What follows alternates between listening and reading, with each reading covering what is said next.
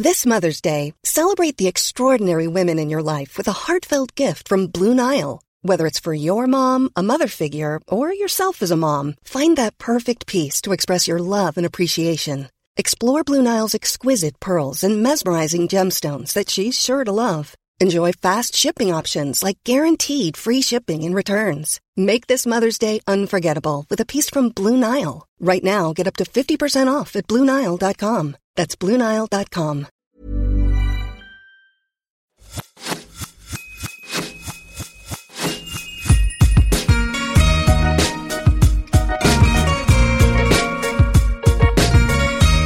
Bonjour, je suis Laura Pouliken, créatrice de contenu freelance et je vous souhaite la bienvenue sur l'Aléa, le podcast qui parle du risque.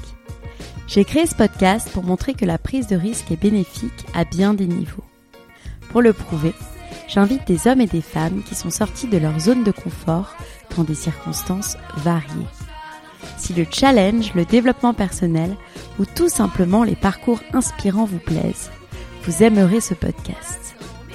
Pour me soutenir, n'hésitez pas à le partager sur vos réseaux sociaux ou à en parler autour de vous, à mettre 5 étoiles et un commentaire sur Apple Podcast ou iTunes, et enfin à me rejoindre sur le compte Instagram lalea.media. Cela m'aidera à faire connaître le podcast au plus grand nombre et à renforcer la communauté d'audacieux autour du podcast.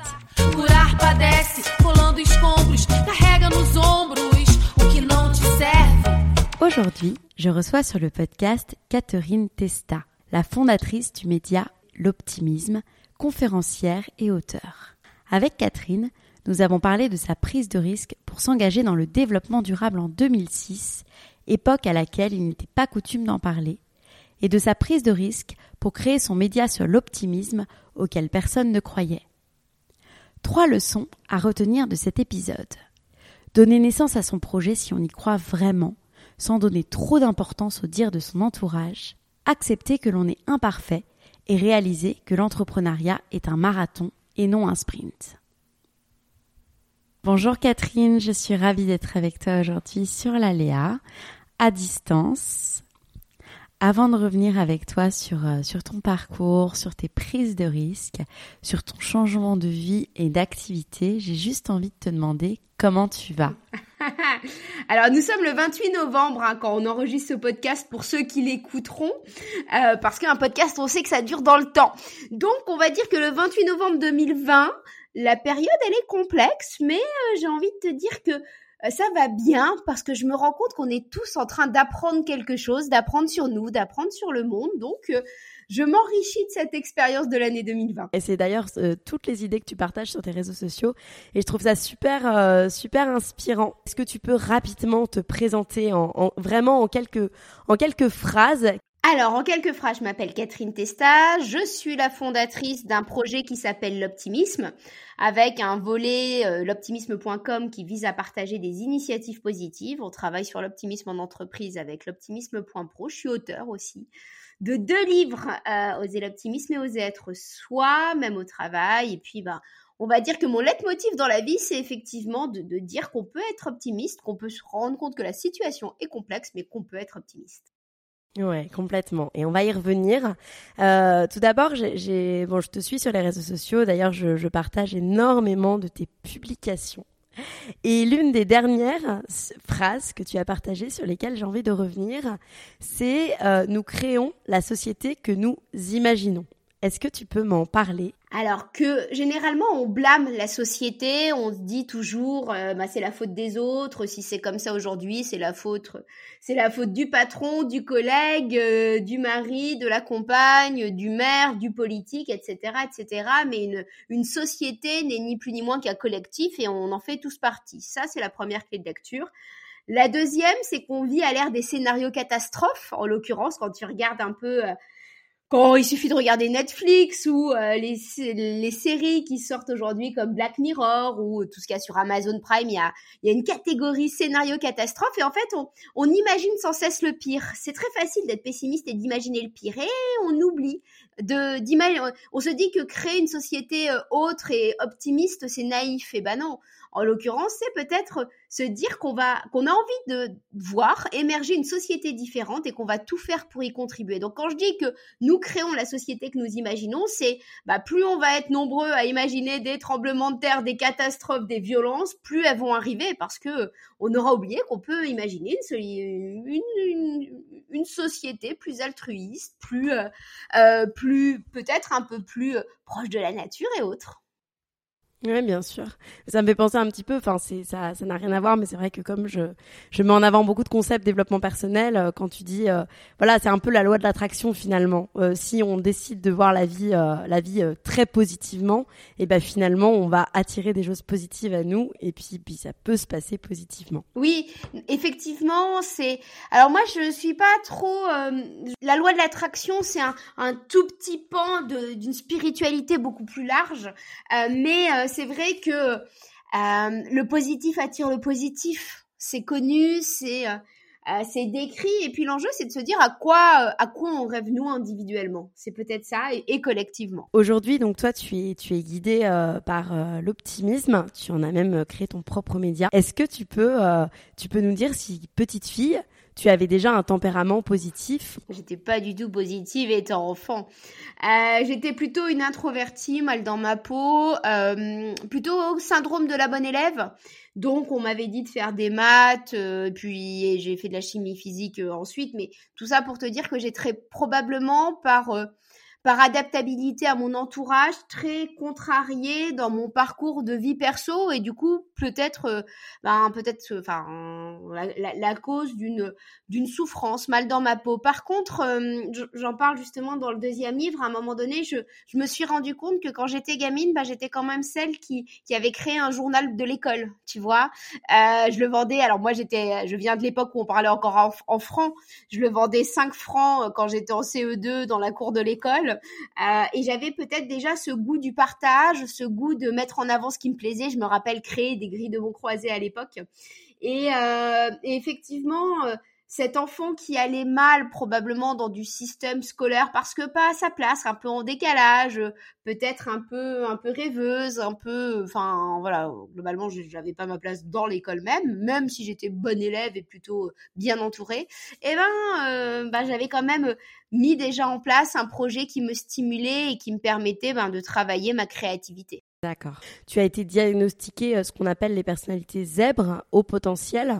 Et comment tu vis aujourd'hui avec cette extrême euh, sensibilité, que ce soit dans ta vie professionnelle et même personnelle? Voilà. Alors vaste sujet. Moi, ça a jamais été un sujet chez moi quand j'étais quoi, quand j'étais enfant.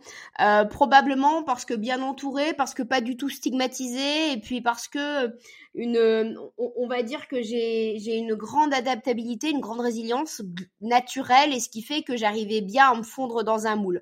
Par contre, je comprenais pas. Euh, vu que c'était pas un sujet, vu que j'ai pas suivi de cursus spéciaux ni rien, c'était euh, et que j'étais pas euh, mes copains de l'époque euh, bah, étaient comme moi en fait. Hein. Alors je sais pas si c'est du hasard ou si c'est ou si c'est euh, comme ça, mais bon. Euh, ben je, je, vivais plutôt euh, plutôt bien la chose et ça m'est revenu en pleine poire.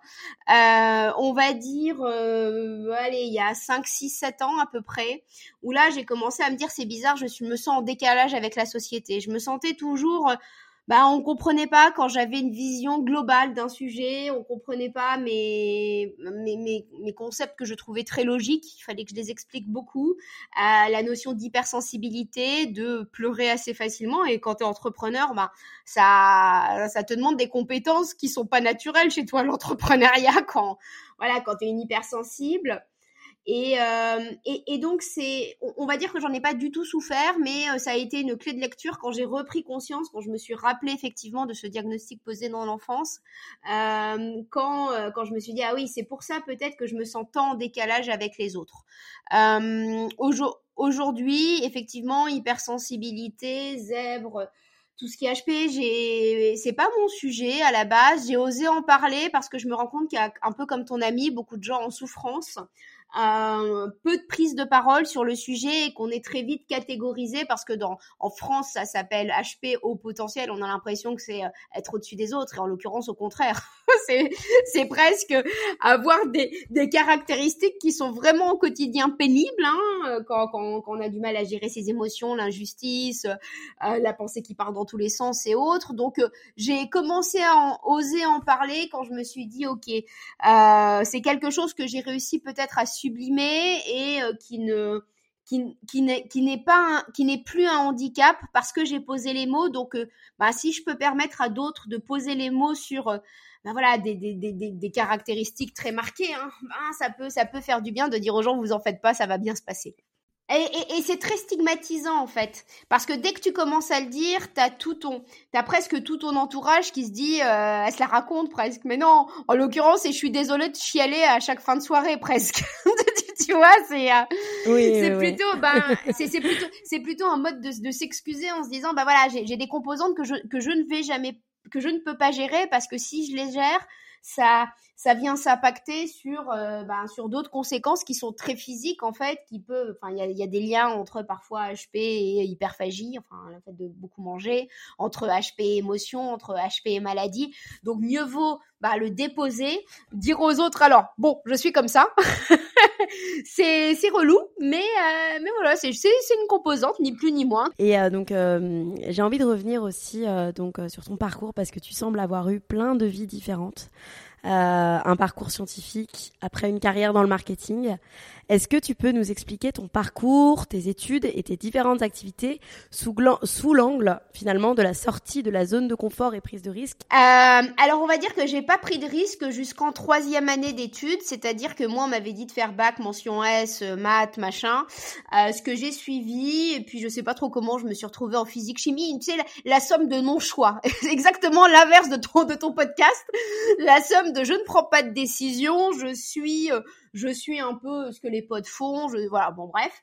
Euh, en troisième année de chimie, je suis la personne à peu près la plus maladroite au monde, je fais tomber à peu près tout en permanence. En troisième année de, chimie physique, tu te dis, oulala, là là, tu vas finir par faire exploser un labo. Donc là, j'ai commencé à réfléchir parce que je me suis bien rendu compte que si je prenais pas de décision, les autres n'allaient pas prendre de décision pour moi. En fait, tu vois, quand tu commences un peu à vieillir, tu te dis, bon, bah, il est temps de prendre une décision. Euh, mais j'ai commencé et la première zone de, sortie de zone de confort, ça a été vraiment la euh, m'engager dans le domaine du développement durable parce que c'était en 2007, en 2006 même, euh, à une époque où tout le monde me disait ma pauvre Catherine, le développement durable, tout le monde s'en fout, c'est pas un sujet, qu'est-ce que tu vas faire là-dedans? Puis j'étais même pas écolo, c'était juste du pur bon sens, intellectuellement ça me plaisait. Donc ça a été la première sortie de zone de confort et la première fois où personne m'a compris clairement. Euh, après, de fil en aiguille, ben, j'en ai fait mon métier, j'ai bossé à l'ADEME et puis j'ai construit un réseau des directeurs du développement durable, alors sous l'égide d'un boss à l'époque. Euh, et tout était à construire, donc finalement, c'était un peu de la sortie de la zone de confort parce que quand, quand toi, tu sors d'études, que tu appelles un bonhomme qui bosse dans, un, dans une des grandes entreprises du CAC 40 en lui demandant ce que c'est que la production d'hydrogène, le mec, il a 40-50, on a 24, euh, autant te dire que bah, le démarrage, c'est ah, voilà, c'est un peu couillu, disons-le. C'est ah, enfin, il a, il a, il a fallu oser, mais ça a été un très très bon apprentissage parce que ça m'a appris que les gens, euh, quand, quand ils sont passionnés par quelque chose, ils vont te l'expliquer et prendre le temps de te l'expliquer. Donc ça, ça m'a appris à, à me cultiver d'une façon différente et à, et à poser des questions de, curiosité et puis ben, de fil en aiguille. Euh, alors je te passe le parcours, hein, mais euh, j'ai un peu bossé, euh, j'ai un peu bossé à, à, comment ça s'appelle à l'ouverture d'un bureau à Francfort, puis euh, puis en Chine et c'est après euh, ben je me suis rendue à, à New York et euh, pour enfin en, travaillant dans le domaine du développement durable euh, zone de sortie une zone de confort et euh, sortie zone de confort presque volontaire. Et puis un peu malgré moi j'avais jamais rêvé d'aller vivre à New York. Tu sais t'as des gens qui adorent enfin qui rêvent de ça. Alors moi pas du tout c'était une sorte d'opportunité qui s'est présentée. Je dit, bah tiens, pourquoi pas? Et euh, arrivée là-bas, bah, je suis arrivée toute seule. J'avais, euh, j'avais tout laissé en France et c'est de là que a commencé mon introspection. Tu vois, cette, euh, tout ce que j'avais pu éteindre pendant l'enfance, pendant une, quelques premières années de boulot bien chargées, où ben, tu bosses, c'est passionnant, le développement durable, c'est hyper intéressant, t'as tes potes, tu vas boire des coups le soir. Enfin, tu vois, c'est ce train-train d'une vie parisienne plutôt chouette. Et donc, euh, donc je me suis retrouvée à New York toute seule. Donc là, grand travail d'introspection. Euh, et comme je le raconte dans le deuxième livre, avec cette, cette distorsion entre mon intériorité, j'étais chez moi, enfin enfin n'était même pas chez moi en plus mais bref euh, je passais mon temps à lire tu vois j'étais toute seule en plus quand, quand, quand tu changes de pays tu as dû le voir mais tu te redéfinis en fait selon ce qui te ce qui te semble bon et, et, et du et du coup, j'avais vraiment cette intériorité. Quand, j'étais invitée, tu vois, dans, ces soirées new-yorkaises, en rooftop, sur les, sur les toits de Manhattan, ce que personne ne connaît, à part, le, tu vois, à part le, Grata, euh, enfin le, enfin le, comment s'appelle tout, tout de la haute société euh, euh, new-yorkaise. Je, je, sais même pas comment j'y suis arrivée à tout ça la, réalité elle est là. Mais je me disais mais est-ce que est-ce qu'il croit dans ces rôles qu'il joue est-ce que euh, est-ce que moi moi je me sentais déguisée quand j'allais à ces soirées tu vois? Je marchais en converse ou en, tennis toute la journée. Au pied des buildings je, rentrais sur des chaussures à talons. Je montais dans, dans, le bar et je me sentais tu vois vraiment vraiment comme dans un comme dans un film en fait. Et, là je me suis dit en fait il y avait deux il y avait une sorte de dissociation qui était de plus en plus marquée euh, moi dans mes lectures. Tu, tu, tu, vois à lire des trucs philosophiques bibliques euh, de développement personnel d'entrepreneuriat et autres. Et puis quand je sortais de me dire mais c'est quoi cette grande illusion? Et donc euh, c'est de là où j'ai où mon projet a commencé à germer. Je suis rentrée en France. Il m'a fallu encore deux ans pour pour oser quitter tout voilà, parce que c'est compliqué de tout quitter. Donc euh, après, donc j'ai tout quitté. Je suis repartie en Espagne parce que pareil, je connaissais personne en Espagne, mais je me disais, ben pour créer l'optimisme, il fallait que je sois éloignée de la France en fait, parce que sinon, euh, mon train-train quotidien, en fait, il était tellement confortable, mais il me désaxait de ce qui était bon pour moi en fait. Donc euh, je suis partie toute seule en Espagne, puis je suis, partie toute seule à Lisbonne. Après, à chaque fois, j'ai rencontré des gens, tu vois, sur place, mais cette notion de, de voyage et de voyage de solitude qui peut être hyper impressionnant parce que, enfin, je veux dire, tu deviens hyper vulnérable quand tu arrives dans un pays où tu connais personne, où tu es toute seule, quand tu es une nana en plus, euh, et ben ça a été très très profitable parce que je me suis trouvée moi-même. Tu dans ta solitude, tu te découvres tes forces, tes limites, le pourquoi, tu réfléchis et, euh, voilà. Donc toutes ces sorties de zone de confort et puis évidemment euh, lancer une boîte. Enfin c'était pas du tout pour moi de lancer un projet entrepreneurial. Aujourd'hui j'ai des salariés et sincèrement je, je sais toujours pas comment j'en suis là. Hein. C'est super intéressant et euh, mais est-ce que tu te rappelles de ça a été un déclic cette idée ou finalement c'est le fruit d'un cheminement personnel sur bah, peut-être une constatation justement de la négativité ambiante? Si, si, en fait, depuis longtemps, je me disais, mais c'est pas normal qu'on ne projette que le négatif. Tu vois, dans les médias, on voyait que des actualités anxiogènes, c'était des faits divers, et je me disais, mais c'est pas possible. Mais comme, tu vois, comme j'étais plutôt dans, dans cette sorte de résilience, je me disais, bon, il y a que moi qui le pense presque. Hein. Euh, et puis mes potes, ils étaient plutôt, tu vois, cartésiens, ingénieurs, euh, très, très carrés, très structurés, et limite, j'étais un peu l'utopiste au milieu de, tu vois, de, de la rationalité et du pessimisme. Et, euh, et, en fait, le fait de partir aux États-Unis ou aux États-Unis, à la limite, c'est l'opposé. Tu sais, dès que tu fais un malheureux tableur Excel, t'as tes collègues qui disent ah that's amazing, tu vois, genre c'est incroyable ce que tu as fait, tu vois cette, cette culture à l'américaine, c'est vraiment, vraiment à l'opposé de la France. Et je me suis dit quand même, on, on a plus le goût d'agir quand on est aux US parce que peut-être moins de peur de l'échec. Et bon, encore c'est même pas tout à fait vrai parce que on projette New York, euh, LA et San Francisco, alors qu'il y a tout, il y a le reste des États-Unis aussi qui est pas tout à fait pareil. Mais tu vois, je me disais, aux US, il y avait quand même ce, truc un peu motivationnel. Et comme je suivais beaucoup de, comment, tu vois, de contenu un peu, bah, à l'époque, les podcasts n'existaient pas, mais typiquement, j'aurais suivi des podcasts comme le tien pour aller chercher un peu d'inspiration. Et je me suis dit, mais il faut vraiment le faire en France. Mais enfin, hein, je veux dire, je suis diplômée en physique chimie. Alors effectivement, je suis passionnée par la physique quantique, donc ça me donne peut-être un autre regard sur la vie. Mais, euh, mais je me disais, il faut un média positif et j'étais persuadée que les autres allaient le faire. En l'occurrence, j'étais persuadée que TF1, France 2, euh, M6 allaient, allaient enfin lancer un média positif. Et bah, comme c'est pas arrivé, au bout d'un moment, je me suis dit, bon, bah, je vais y aller, en fait. Et, euh, mais ça, il m'a fallu deux ans. quand, quand on raconte a posteriori, on a l'impression que bah, les rythmes ont été probablement hyper rapides parce que j'ai pas réfléchi non plus pendant des heures. Par contre, euh, enfin sur les changements de vie, les changements de pays et autres, mais la décision de vraiment quitter un CDI stable, enfin, souvent je dis j'avais le meilleur en soi, mais le meilleur en soi n'est pas le meilleur pour soi forcément. En l'occurrence, moi sur le papier, j'avais tout bien coché. Euh, mais sauf que j'avais jamais rêvé de ça. tout, simplement, c'est vrai qu'aux yeux des autres, enfin voilà, quand, tu vis, euh, je vivais dans l'Upper East Side, donc tu sais, c'est à côté, c'est à côté de Central Park, dans, le nord de Manhattan, tu, vois, enfin, enfin quasiment au milieu de Manhattan d'ailleurs. Euh, et puis je bossais en face de l'Empire State Building sur la 5e avenue, et tu te dis, mais enfin euh, ça faisait rêver tout le monde de l'extérieur, mais moi je me disais mais c'est pas du tout ça que je veux en fait.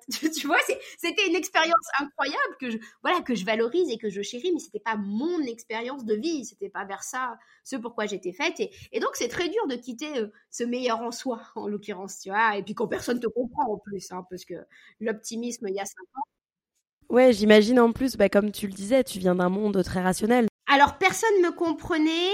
Il y a, y, a, deux clés. La première chose, c'est que ben, pour tous ceux qui écoutent ton podcast sur le sortir de sa zone de confort, la pire période pour moi, c'est l'indécision. Tu vois, c'est cette période où tu as envie de faire quelque chose, où tu commences à en parler. Enfin, toi, ça a dû te le faire hein, quand, quand, tu, quand tu changes de vie, quand tu lances quelque chose. Tu vois, tu as envie de le faire, tu commences à en parler autour de toi.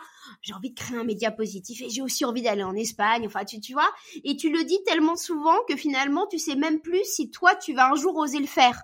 Et pour les autres, eh ben, euh, ils, n'y croient pas plus parce que ça fait déjà, moi, ça faisait deux ans que je disais, faut créer un média positif, tu vois, mais comme je me lançais pas, eh ben, cette période d'indécision, en plus, c'est la période où tout, où tout le monde te donne, euh, tu vois, te, te fait part de ses doutes. Ah non, mais attends, t'as un CDI, mais ouais, non, mais attends, Catherine, t'es incapable de gérer un business plan. Non, mais Catherine, tu sais pas faire ça non plus. Mais enfin, regarde le nombre d'entrepreneurs. Enfin, regarde le nombre d'échecs. Tu vois, t'as, t'as tout ce que ton entourage qui est proche et qui est pourtant des gens bienveillants, tu vois, c'est des gens qui t'aiment généralement, ils vont projeter leur peur sur toi pendant toute cette période d'indécision.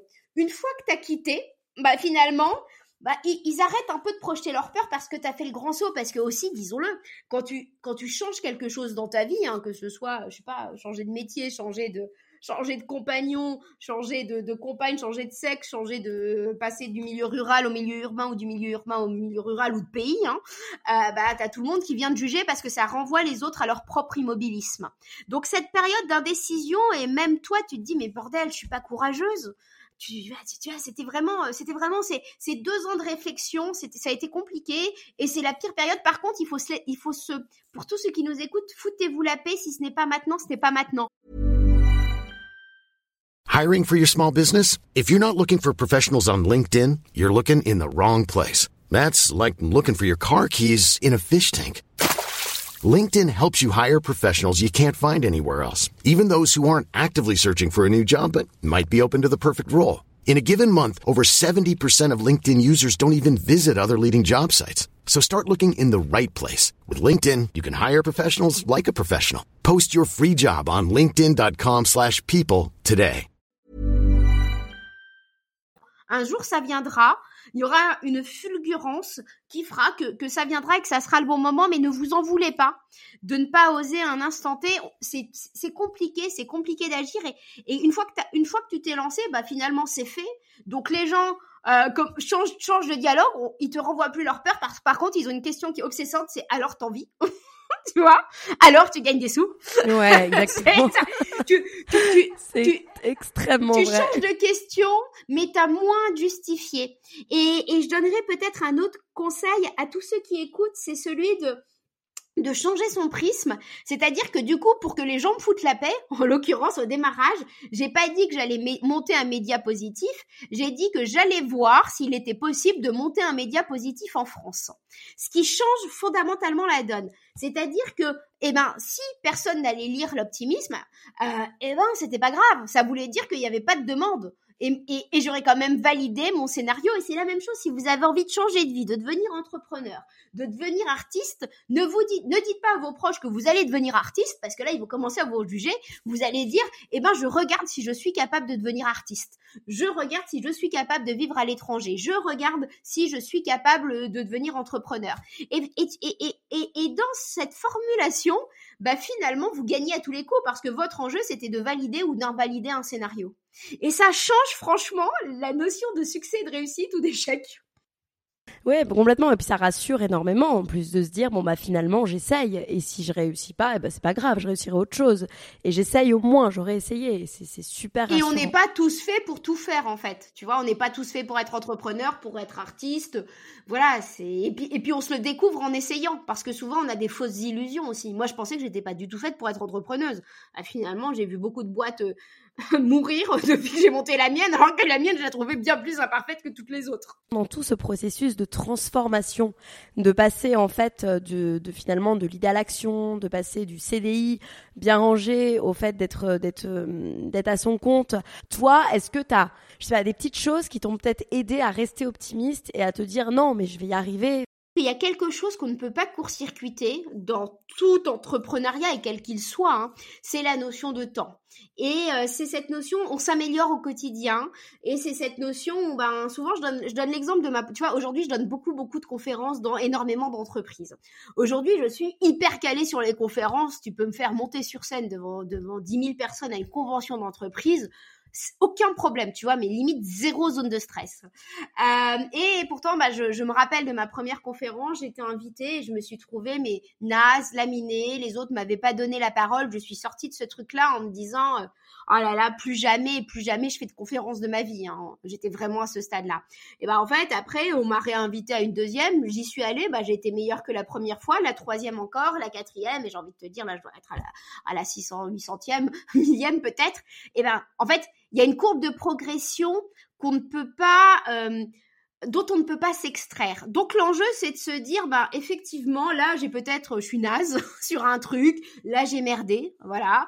Euh, là ça va pas, mais se dire que le temps bah, résout tout en fait. C'est l'apprentissage. Il y a une courbe d'apprentissage qu'on ne peut pas court-circuiter. Notre site web ne peut pas être le meilleur quand il a que un an, euh, etc., etc.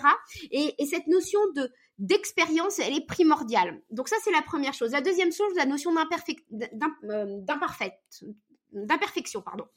Euh, c'est-à-dire que ce que je fais, enfin, moi je suis plutôt une perfectionniste, et, mais ce que je fais est complètement imparfait. J'ai sur ma to-do des trucs qui datent de 2015 pour te dire, euh, et que j'ai toujours pas fait, et que je sais que, comme c'est ce que tu évoquais, j'ai bossé aussi dans le marketing, bah, je sais très bien comment améliorer un site web, mais c'est juste que humainement parlant, j'ai pas le temps de le faire.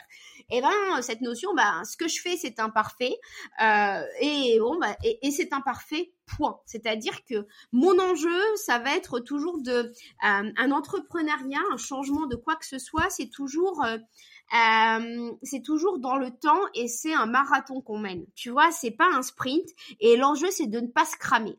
Donc, pour d'autres conseils, ça serait le sommeil. Et quoi qu'on fasse, hein, parce que ben, quand on fait, quand on dort pas assez, euh, ben, on fait que des conneries. Donc, le sommeil, toujours, toujours préserver le sommeil. Se dire que demain, ben, on aura 8 heures en plus pour faire avancer un projet. Que si humainement parlant, on n'est pas capable de le faire à un instant T, eh ben, c'est que ben, notre projet ne tient pas la route ou euh, faut s'enlever ces notions d'urgence, tu vois. Enfin, euh, c'est du temps en fait. La, notion du temps, c'est l'amélioration. Donc, euh, se dire qu'on est, se dire est imparfait euh, ça vient chercher aussi une notion de vulnérabilité.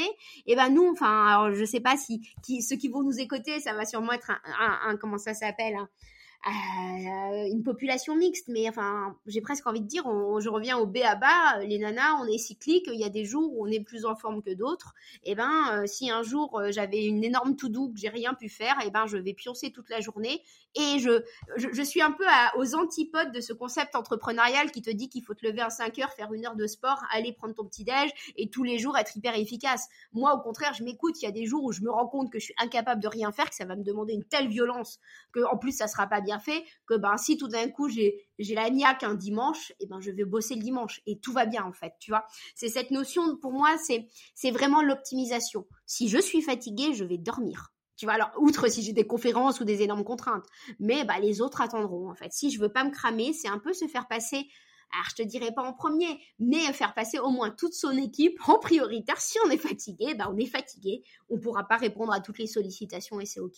Ouais, bien sûr. Et justement, tu parles de ton équipe. Euh, donc, ça fait presque quatre ans, je crois, que tu as créé ta société aujourd'hui. Comment tu es passé de ce projet euh, passion à finalement à la création d'une société? Ah, c'est une bonne question en l'occurrence.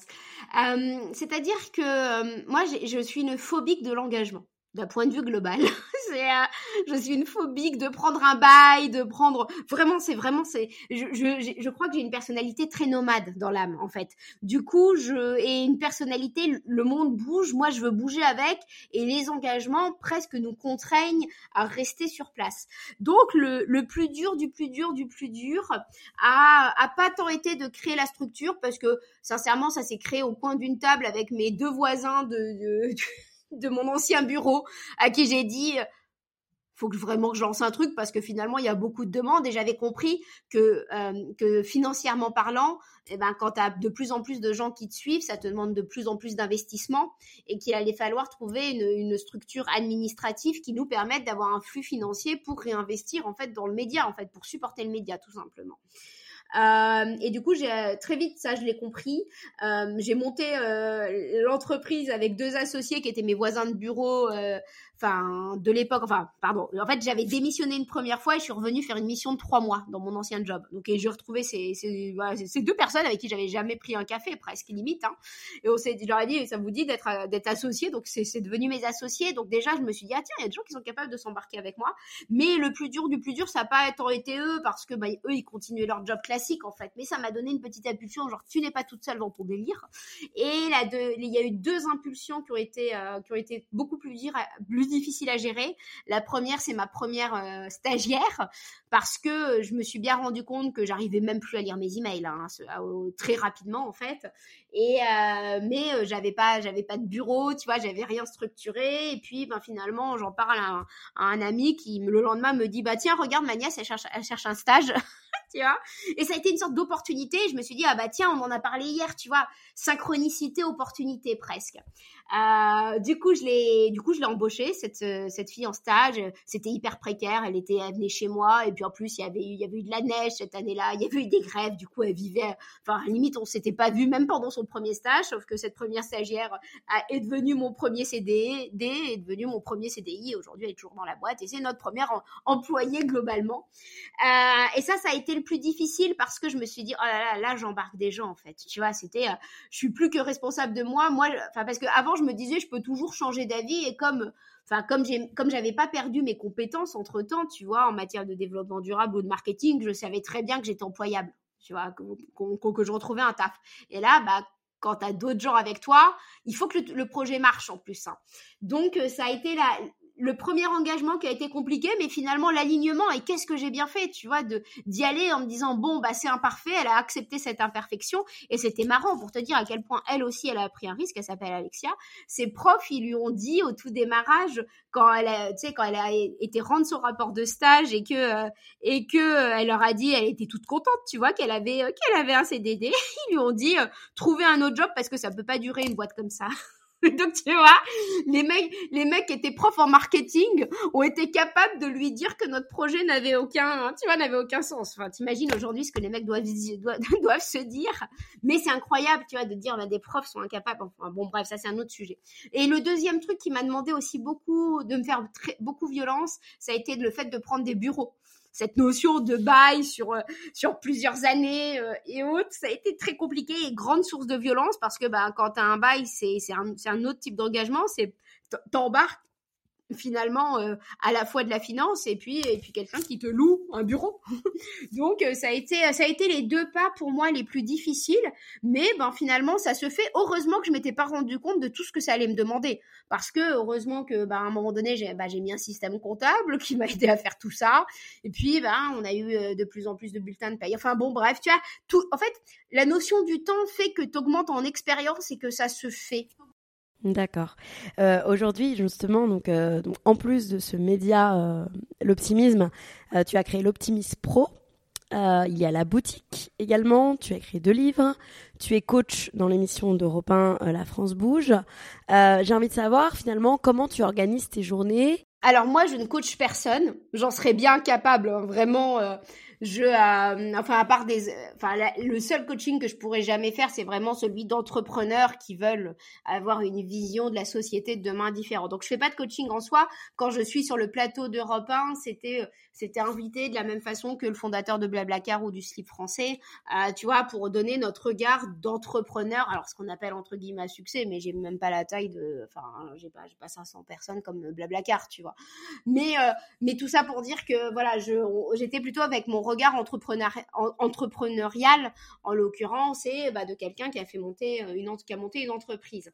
Euh, mes journées, comment elles s'articulent Il n'y a pas du tout de normes, tu vois. Cette semaine, on est bah, semaine du mois de novembre, il y a eu beaucoup d'événements d'entreprise. Ils cherchaient à parler d'optimisme dans les entreprises. Je crois que j'ai dû faire deux à trois conférences par jour online. Donc j'ai vraiment eu une semaine plantée devant mon ordinateur euh, à euh, faire des tests techniques sur les différents euh, pour, pour, pour, des entreprises et délivrer des conférences et puis après faire ben, faire le suivi. Ça a vraiment été une semaine 100% devant mon ordinateur et puis à l'opposé, je peux avoir des semaines entières, enfin peut-être pas des semaines entières, mais des jours entiers sans même me connecter à Internet, juste à écrire. Euh, D'autres jours où euh, je vais faire des petits dessins parce que bah, c'est sur les réseaux sociaux, enfin ce que je publie sur les réseaux sociaux, c'est moi qui le fais. Donc euh, ça a été, il y a, y, a, vraiment aucune norme. ma seule, ce que le seul truc que j'essaie de me fixer, c'est dans, dans mes journées de faire quand même un truc manuel.